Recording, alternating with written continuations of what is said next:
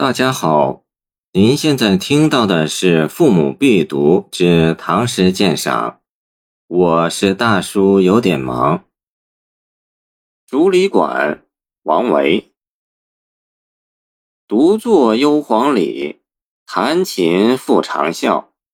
深林人不知，明月来相照。竹里馆建在辋川一片竹林之中。环境幽深，王维常喜馆内，日与道相亲，见唐代裴迪竹里馆。此诗写其恬淡自得的生活情趣。幽篁一词出自《楚辞·九歌·山鬼》：“余处幽篁兮，终不见天。”终不见天，正表现黄竹遮天蔽日的深幽。山鬼表现出的是一种孤独思偶的情怀，隐喻着骚人政治上求和不成的感味。竹里馆独坐幽篁里，云云，则完全是怡然自得的神情。在唐诗中，弹琴这个意象往往用来表现一种不合时宜的清高拔俗的情感。至于长啸，自魏晋以来。就是名士风度的一种表征，那笑声饶有旋律，相当富有魅力。竹林七贤之中的阮籍就神乎其技，竟能与琴声相谐。见晋代姜维《陈留风俗传》，弹琴复长啸，就传达出独处幽篁之幽人悠闲一跃、沉虑皆空、忘乎其形的情态。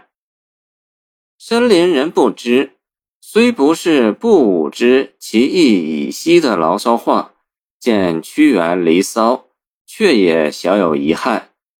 这就摇漾出最后一句“明月来相照”，“来相照”与“人不知”意义正相反对，正好弥补了那小小的遗憾，而归于圆满。诗人似有了他的知音。你看那中宵皎洁的明月，打那黄竹的空隙间钻出来，脉脉相窥，真令人心境为之澄澈。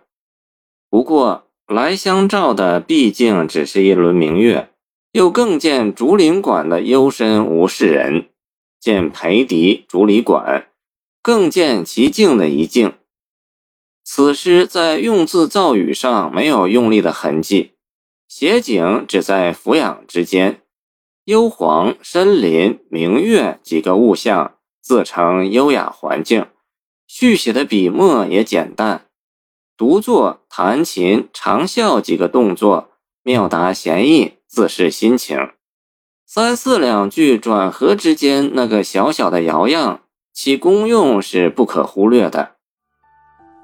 谢谢您的收听。欢迎您继续收听我们的后续节目。如果你喜欢我的作品，请关注我吧。